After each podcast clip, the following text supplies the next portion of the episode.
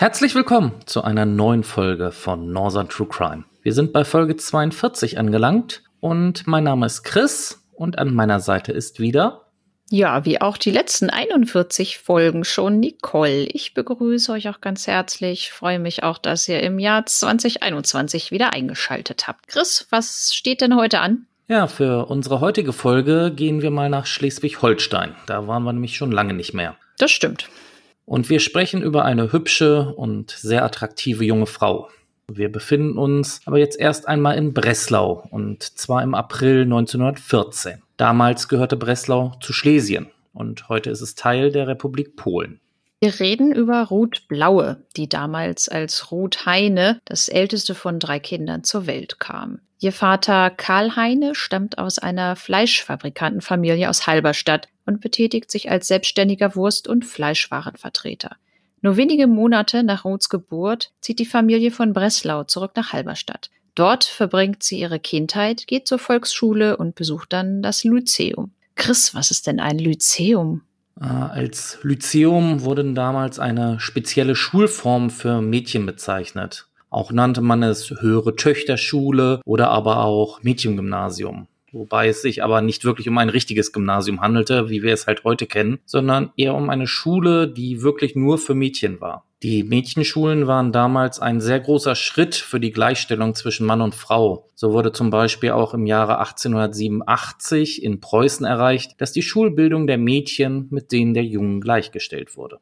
Danke dafür. So, dann wissen wir jetzt auch, was ein Lyzeum ist. Und die Familie zieht jetzt von Halberstadt im Jahr 1925 nach Hamburg, da der Vater dort eine neue berufliche Tätigkeit beginnt. Vier Jahre später, im Jahr 1929, absolviert Ruth die mittlere Reife an der Mittelschule in Hamburg-Lockstedt. Im Anschluss daran besucht sie eine Hauswirtschaftsschule und von April bis September 1930 dann die Handelsschule. Ende des Jahres findet sie dann ihre erste richtige Anstellung, und zwar bei der Klinik Friedrichsberg, wo sie für einige einfache Labortätigkeiten und Schreibarbeiten angestellt wird.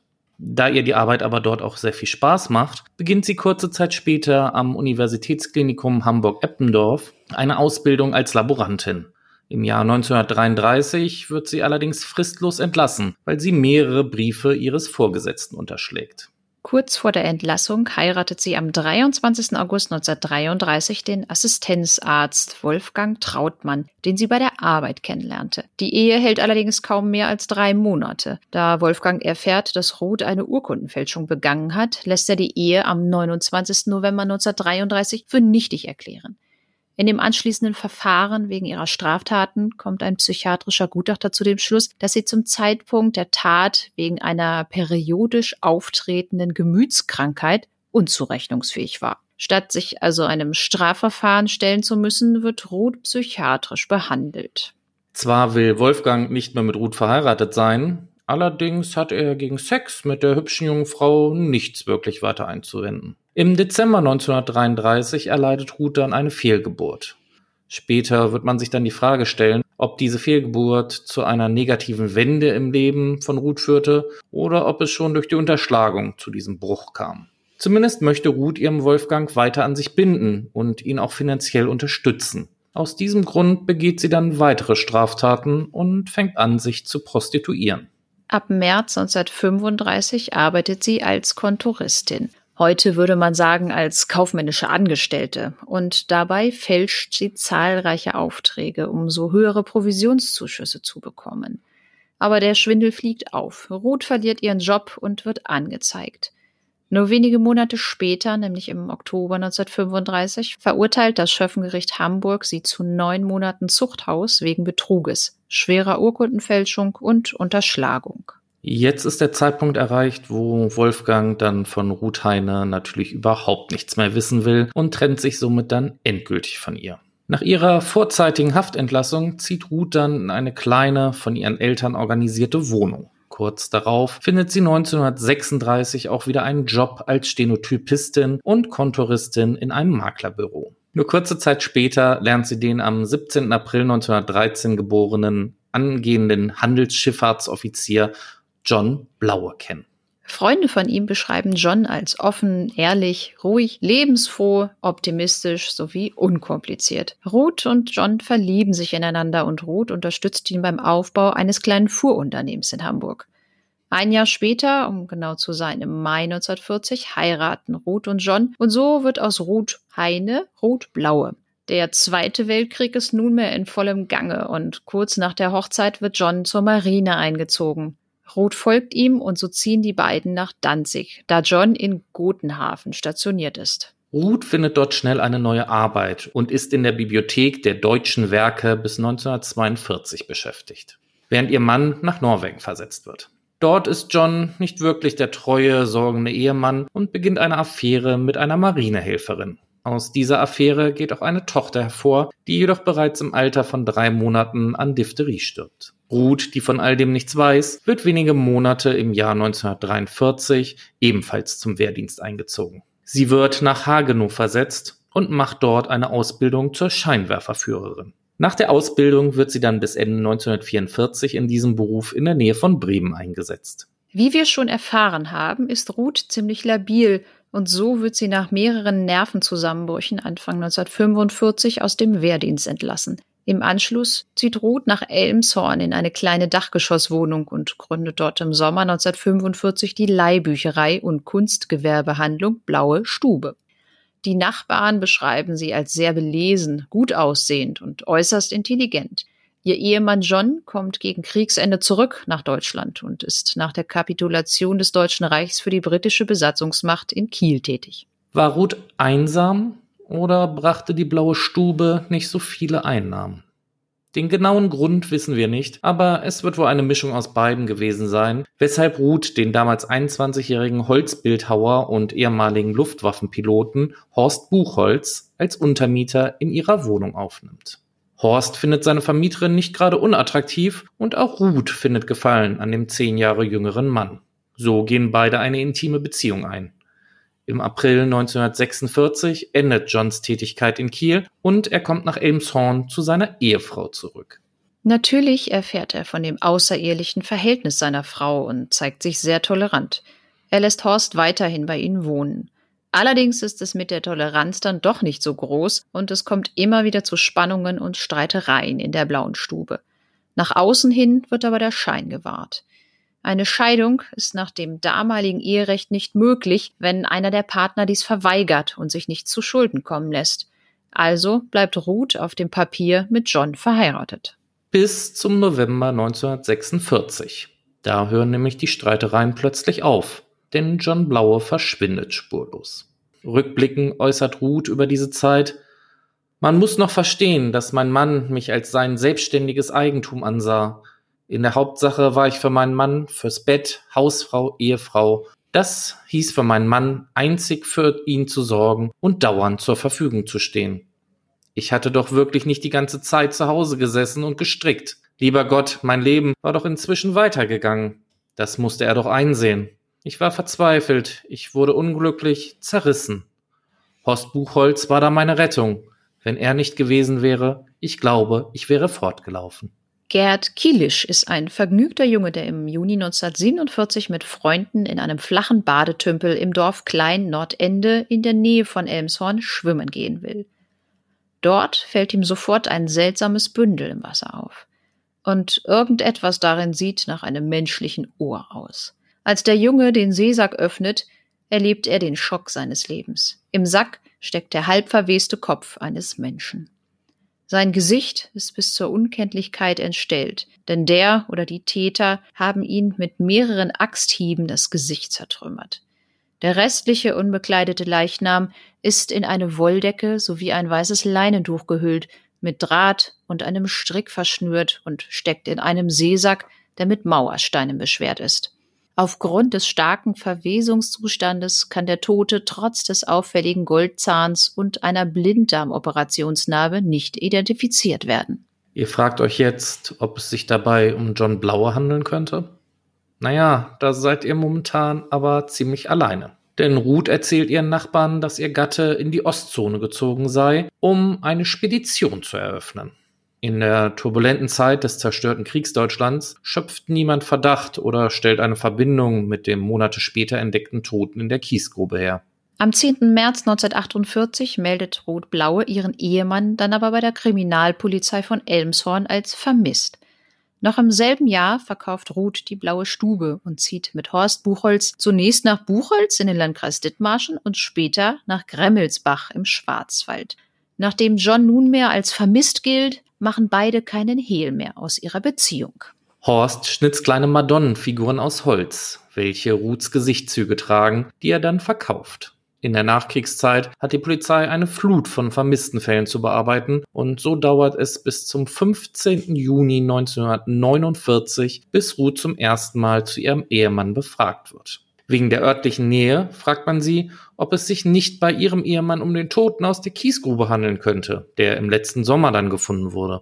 Aber Ruth streitet dies ab, denn ihr Mann hatte, anders als die Leiche, nie einen Goldzahn gehabt. Sie sagt weiter aus, dass er vorhatte, sich in der russischen Besatzungszone einen Lastwagen zu besorgen. Sie habe seit dem 16. November 1946 nichts mehr von ihm gehört.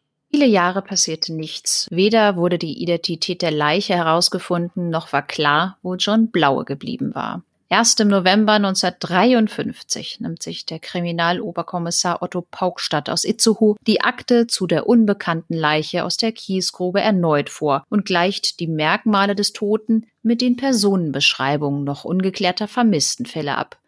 John Blaue war die einzige vermisste Person mit einer Blinddarmnarbe. Das macht ihn stutzig und er beginnt mit Ermittlungen rund um Ruth Blaue sowie ihr Umfeld und stellt dabei fest, dass der Draht, mit dem die unbekannte Leiche aus der Kiesgrube verschnürt war, der gleiche Draht ist, den Horst Buchholz für seine Werke nutzt. Auch die übrigen Gegenstände, die bei der Leiche gefunden wurden, können bis zur Ruth verfolgt werden. Und schließlich sind es Zeugen, die bestätigen, dass John Blaue einen Goldzahn hatte, anders als Ruth es ausgesagt hat. Die Polizei geht nun davon aus, dass Ruth und Horst John aus dem Weg räumten, um alleine glücklich zu werden. Daraufhin werden beide im August 1954 wegen Mordverdachtes festgenommen. Im Haftbefehl ist unter anderem Folgendes zu lesen. Sie werden beschuldigt, in Elmshorn im November 1946 gemeinschaftlich aus niedrigen Beweggründen einen Menschen getötet zu haben, indem sie dem Ehemann der Beschuldigten mit einem scharfkantigen Werkzeug eine Reihe schwerer Schädelhiebe beibrachten, ihn auf diese Weise schwere Schädelzertrümmerungen zufügten und so seinen Tod verursachten, um ihn als Hindernis ihrer ehewidrigen Beziehung aus dem Wege zu räumen.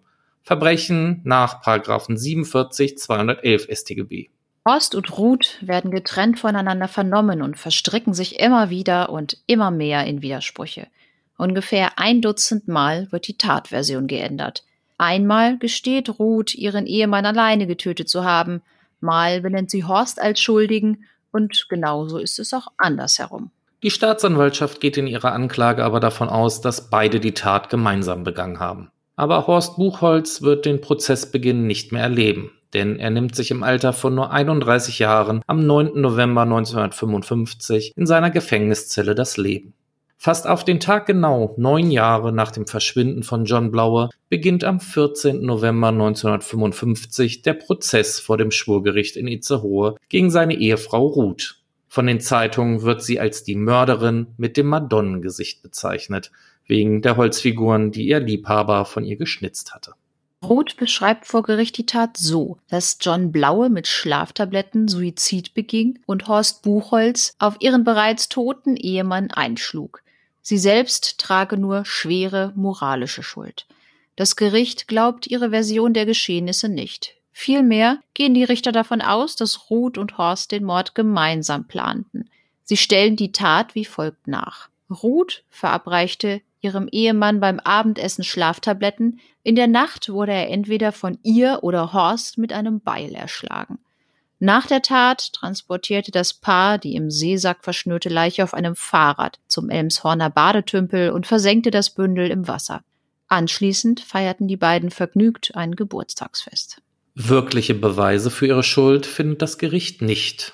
So fehlt zum Beispiel bis heute jede Spur von dem Beil und auch der mögliche Täter Horst Buchholz kann sich nicht mehr äußern, da er den Freitod wählte. Am Ende des Prozesses spricht das Schwurgericht, was nur von männlichen Geschworenen besetzt war, Ruth Blaue als Mittäterin wegen Mordes schuldig und verurteilt sie zu lebenslangem Zuchthaus. Ihre bürgerlichen Ehrenrechte werden ihr aberkannt. Was es damit auf sich hat, das haben wir ja schon in den Folgen um Elisabeth Wiese oder Grete Bayer oder aber auch Ludwig Tesno erzählt. Es gab wohl kaum jemanden im überfüllten Schwurgerichtssaal, so fasst das Hamburger Abendblatt damals die Stimmung zusammen, der mit diesem Urteil nicht einverstanden war.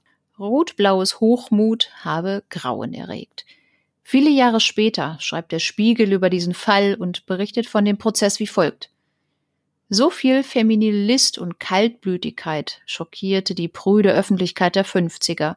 Die Boulevardpresse rotierte und das Schöffengericht, ausschließlich mit Männern besetzt, schien mit den seelischen Abgründen der selbstbewussten femme fatale und ihren widersprüchlichen Aussagen überfordert.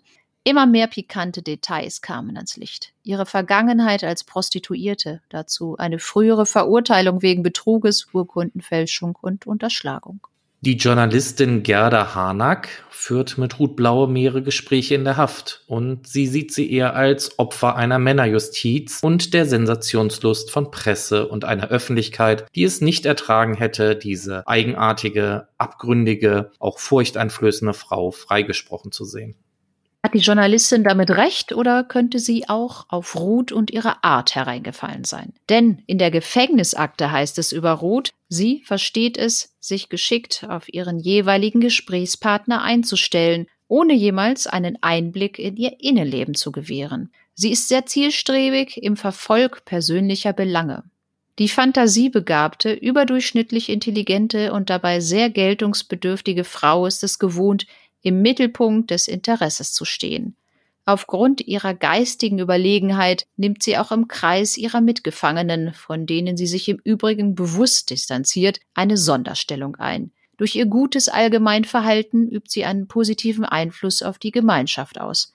Bei allem äußeren Wohlverhalten lässt die Einsitzende jedoch tiefere Einsicht in das Strafbare ihres Verhaltens noch vermissen. Knapp 13 Jahre nach dem Urteil, im Jahr 1968, erkrankt Ruth Blaue unheilbar an Brustkrebs. Woraufhin sie dann per Erlass des schleswig-holsteinischen Ministerpräsidenten am 31. Januar 1969 im Gnadenwege aus dem Zuchthaus Lauerhof entlassen wird. Bis zu ihrem Tode lebt sie dann zurückgezogen in Lübeck, wo sie dann am 27. Dezember 1972 stirbt. So, Nicole, das war die Geschichte von Ruth Blaue. Was sagst du zu diesem Fall? Ja, das ist mal wieder so ein Fall. Ich glaube, hatten wir von dem, ja, von der, von der Zeit ja schon mal häufiger, was diese ganzen, ja, Kriegsgeschichten da angeht, sage ich jetzt mal so. Ich glaube, das ist so eine Zeit, die wir heute gar nicht mehr so richtig nachvollziehen können, wie das damals alles so abgegangen ist irgendwie. Also was ja, wie, wie rau da auch irgendwie so dass das menschliche Klima war, so untereinander. Und ähm, ich glaube, ja, man brauchte da auch so einen gewissen Egoismus, um sich da irgendwie durchzuschlagen. Hat man ja denn dann auch gesehen, wie ihr Lebenslauf ja denn dann schon war. Dann hat sie sich da im, im UKE damals ja schon den, den Arzt da geangelt, weil sie vielleicht auch damals schon gedacht hat, na ja, da hat man vielleicht ein geregeltes Einkommen. Es geht einem nicht so richtig schlecht. Aber ich glaube, so richtig Liebe schien das ja irgendwie auch nicht gewesen zu sein. Und dann, ja, mit dem John Blaue war vielleicht auch so ein bisschen tragisch, dass der denn unterwegs war im Krieg und sie gar nicht so eine richtige Ehe führen konnten.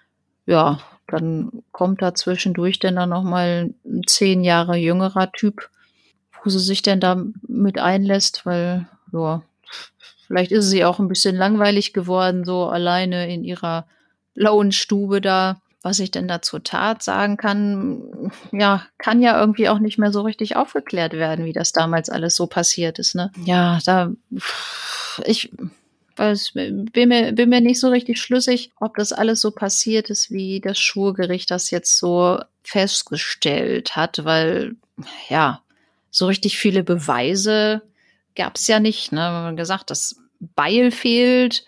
Ihr angeblicher Mittäter Horst Buchholz kann sich nicht mehr äußern.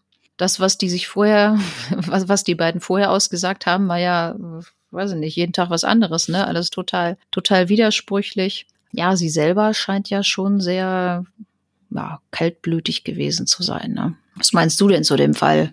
Ja, ich würde jetzt auch an der Stelle erstmal mit Ruth selber anfangen, weil nach dem, was du gerade erzählt hast, was so in ihrer Gefängnisakte beschrieben ist, ich würde mal sagen, das trifft in der heutigen Zeit auf einen Großteil der ganzen Influencer-Geschichte da zu, dass die alle so ein Geltungsbedürfnis wohl haben und ja, vielleicht war sie so. Sind die auch alle überdurchschnittlich intelligent? Hm, das lasse ich jetzt einfach mal im Raum stehen. Das überlasse ich euch mal das Urteil. Ich möchte mich da jetzt nicht zu äußern. Aber ich denke mal auch wirklich, sie war ja, als sie da in ihre blaue Stube gezogen ist, es war nach dem Krieg, es gab einen extrem hohen Frauenüberschuss in der Bevölkerung und wenn sie da jemanden hat, der auch noch zehn Jahre jünger ist als sie und sie begehrt hat, ich denke mal nicht, dass sie da wirklich Nein zugesagt hat, was man ja auch so gesehen hat, wie ihr Leben sich bis dahin entwickelt hat, dass sie ja sich dem einen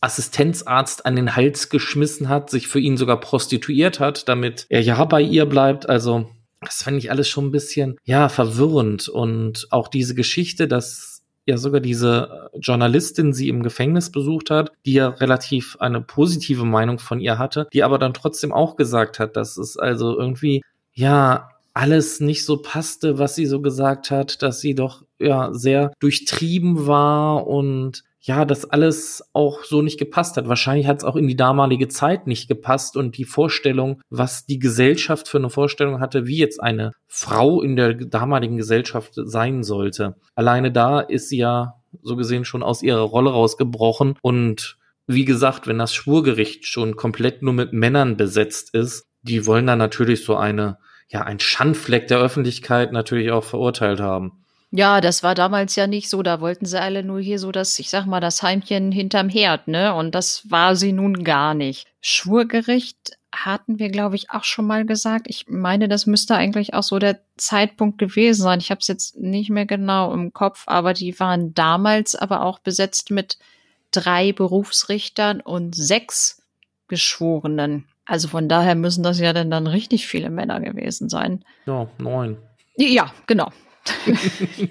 das, danke, dass du das für mich mal so ausgerechnet hast im Hintergrund. Ich habe das mal kurz bei Google nachgerechnet. Taschenrechner eingegeben. Hm. Ja, also ich, ich habe, wie gesagt, von ihr jetzt auch eher so ein Bild, dass sie nur wirklich äh, ja sehr sehr hinterlistig war und dass das wirklich auch, man sagt ja auch immer, je intelligenter die Leute sind, desto desto leichter fällt denen das ja auch oder so besser können die auch lügen, weil das hat ja auch wirklich mit Intelligenz zu tun ähm, dass man da nicht einfach irgendwelche Sachen erzählt, die denen dann hinterher gar nicht mehr so richtig zusammenpassen. Ne? Das kann man zum Beispiel auch bei Kindern, wenn, wenn die noch kleiner sind und die erzählen dann, dann, irgendwann Blödsinn, wo man auch denkt so, hä, was erzählt er da? Und dann hört man so, ja, das sind ja ganz intelligente Kinder, wenn die da irgendwelche Lügengeschichten erzählen. Hm, okay. Also haben eine ausgeprägte Fantasie. Ja, ja, auch das auch, ne? Aber das hat man ihr ja auch nachgesagt.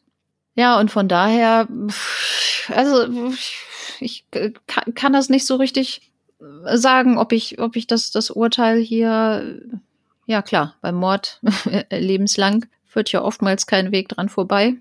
Aber ob das jetzt nun so richtig in Ordnung geht, wie gesagt, so, so richtige handfeste Beweise gab es da ja nicht. Und das war ja, das war ja nun auch eine Zeit, haben wir nun auch schon häufiger gesagt, da war noch nichts mit DNA-Spuren und äh, ja so umfangreicher Tatort, also dass, dass sie den Tatort so auseinandergenommen haben und da jede mögliche, äh, was heißt Tatort, das war ja der Auffindeort, das ist ja sowieso schon mal immer so ein bisschen schlecht, ne? Aber auch ich glaube, auch in dieser Nachkriegszeit ist das alles auch nicht so einfach gewesen. Da sind ja nun wirklich viele Menschen gewesen, die alle vermisst waren. Und ich glaube, die Polizei hat auch echt andere Sachen zu tun gehabt als, als, als da so diese Hunderten, Tausenden von vermissten Meldungen äh, durchzugehen. Und ja, erst 1953, also das ist ja nun schon ganze Ecke später gewesen.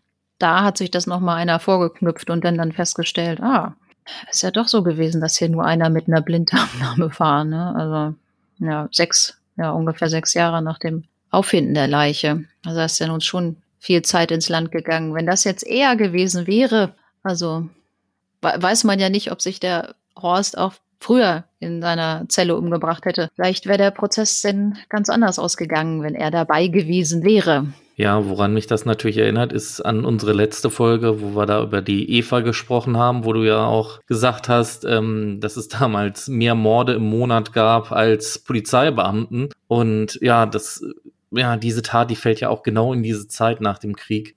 Ja, stimmt, das ist derselbe, derselbe Zeitraum, so ungefähr, ne, dieselben Verhältnisse, dieselben wirtschaftlichen Verhältnisse und auch in der, in der Bevölkerung. Das war ja aber so, dass die Polizei viele Beamte hatte, die halt äh, in der Nazi-Zeit da sehr oben, weit oben mitgemischt haben und da war der Polizei natürlich auch dran gelegen, diese Polizeibeamten denn dann hinterher nicht mehr im Dienst zu haben. Ja gut, aber wenn man natürlich einen Großteil entlässt, dann hm, braucht man auch mal wieder ein paar neue, ne? Und so schnell kriegt man ja auch nicht irgendwo Polizeibeamte her. Ja, und äh, sind wir mal realistisch, dasselbe Problem, also nicht, dass wir jetzt äh, Nazi-Problem haben, sondern wir haben jetzt das andere Problem momentan ja in der Justiz, dass viele Leute damals in den 60er, 70er Jahren halt komplett neu eingestellt sind und die gehen jetzt alle in den Ruhestand und da entsteht ja momentan bei uns das große Problem in der Justiz und Polizei, dass diese ganzen Beamten dann ausscheiden und halt nicht genügend Leute nachrücken.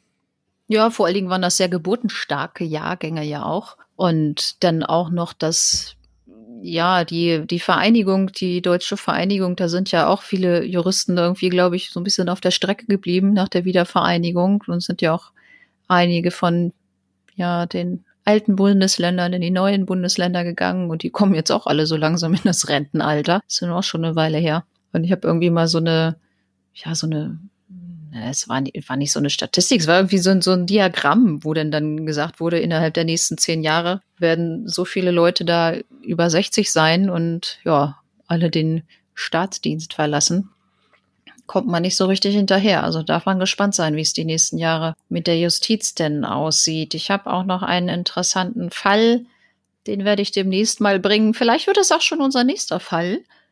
Es geht nach Mecklenburg-Vorpommern und da ist der Prozess dann, dann auch mal geplatzt, weil ein Richter erkrankt war und ein Richter in Pension ging. Ja, und wenn so ein Verfahren dann erstmal ausgesetzt wird, dann dauert das ja auch noch mal eine Weile, bis das alles wieder anberaumt wird und wieder anläuft. Da war der mutmaßliche Mörder zwischendurch auch aus der Untersuchungshaft entlassen worden, weil da auch irgendein Oberlandesgericht gesagt hatte, ja, also wir können den jetzt auch nicht ewig hier sitzen lassen. Wenn das Landgericht da nicht hinkriegt, mal ein Urteil zu fällen, dann äh, muss der erstmal raus. Und ja, solche Sachen sind natürlich haarig, denn, ne? wenn sowas passiert. Ja, aber man kann es halt nicht verhindern immer. Aber gut, wir schweifen jetzt gerade ein wenig von. Ich wollte gerade sagen, wir sind jetzt so ein bisschen, sind wir jetzt abgedriftet von unserem blaue Fall hier. Lass uns noch mal ganz kurz zu Horst kommen. Der, ja, wie legt man jetzt seinen Selbstmord aus? Äh, hat er Angst gehabt, äh, verurteilt zu werden oder hat er einfach den öffentlichen Druck nicht mehr ausgehalten? Die Frage werden wir jetzt ja leider nicht mehr beantworten können. Nee, können wir nur mutmaßen. Aber ich weiß nicht, bekommt man in der Untersuchungshaft viel von öffentlichem Druck mit?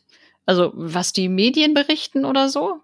Glaube ich, im Jahr 1900, hier, wann war das, 53, kann ich mir das gar nicht so vorstellen, dass das so ein großer öffentlicher Druck war. Also ich denke mal, das kam eher so von seinem Inneren. Ich meine, damals gab es ja nun keine, keine Todesstrafe mehr, dass er sich jetzt gesagt hat, also ich weiß, er, er weiß ja nun selber, was da war. Mal angenommen, dass er jetzt sagt, so, okay, ich war's oder ich war es zusammen mit Ruth, dann, wenn das rauskommt, und dann gehe ich ja mal davon aus, dass das rauskommt, dann werde ich hinterher sowieso umgebracht, also kann ich mich auch gleich umbringen. Das fällt ja eigentlich schon mal weg, weil ich meine, das stand ja höchstens, wenn überhaupt, eine lebenslange Freiheitsstrafe auf diesen Mord und keine Ahnung. Also ich kann mir wirklich nur vorstellen, dass, ja, dass er mit dieser Situation da nicht mehr klargekommen ist, dass ihm auch in, der, in dieser Untersuchungshaft klar geworden ist, was er getan hat und dass ihm das irgendwie zu viel geworden ist.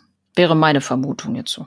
Also ich würde jetzt auch theoretisch bei dem Fall davon ausgehen, dass es wirklich so war, wie es dann das Gericht auch später festgestellt hat, dass es jetzt entweder Horst oder aber Ruth war, die ihn dann halt erschlagen hat mit dem Beil, wo auch immer dieses Beil dann später geblieben ist. Und da kommen wir auf eine ja, Besonderheit, die es damals gab. Nämlich gab es damals noch den Paragraph 47, der anders lautete, als er nun heute lautet. Und da hieß es halt so, dass die Mittäter genauso bestraft werden wie der Haupttäter. Und deswegen gab es überhaupt diese Möglichkeit, dieses Urteil so zu sprechen, weil das Gericht musste so gesehen nicht wirklich nachweisen, ob jetzt Ruth ihn ermordet hat oder Horst. Sie mussten nur sicher gehen, dass es einer von den beiden war. Und so konnte sie den anderen halt genauso bestrafen wie der, der es dann halt war.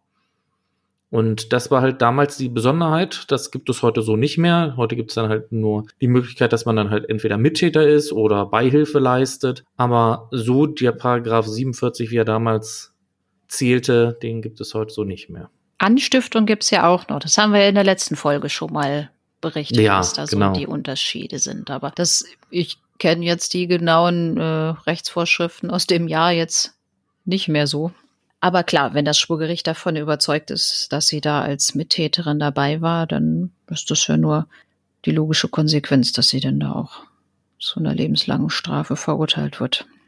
Ja, war auf jeden Fall auch ein, ein Fall, der die, der die Öffentlichkeit da groß interessiert hat, wie man ja hinterher an diesem Medieninteresse auch gesehen hat, ne, überfüllter Schwurgerichtssaal und ja, die, die Boulevardpresse, die da äh, ja, groß am Start war ist es doch immer, wenn, wenn eine Frau eine Mörderin ist, dann überschlägt sich doch die Presse bis zum geht nicht mehr. Ja, es ist ja aber auch selten. Ja, das stimmt. Gut, Nicole. Ich denke, an dieser Stelle können wir den Fall über Ruth Blaue schließen. Oder wie siehst du das? Ja, mir, nö, mir fällt jetzt, glaube ich, nichts mehr ein, was wir dann noch besprechen können. Gut, dann hat euch Nicole ja schon verraten, wo sie das nächste Mal hingeht. Das heißt, diesen Teil können wir dieses Mal ein wenig überspringen. Und ich wünsche euch dann natürlich einen wunderschönen guten Morgen, guten Mittag, guten Abend. Passt alle gut auf euch auf da draußen und bleibt gesund. Ja, von mir auch alles Gute. Ich bedanke mich fürs Zuhören und bis zum nächsten Mal.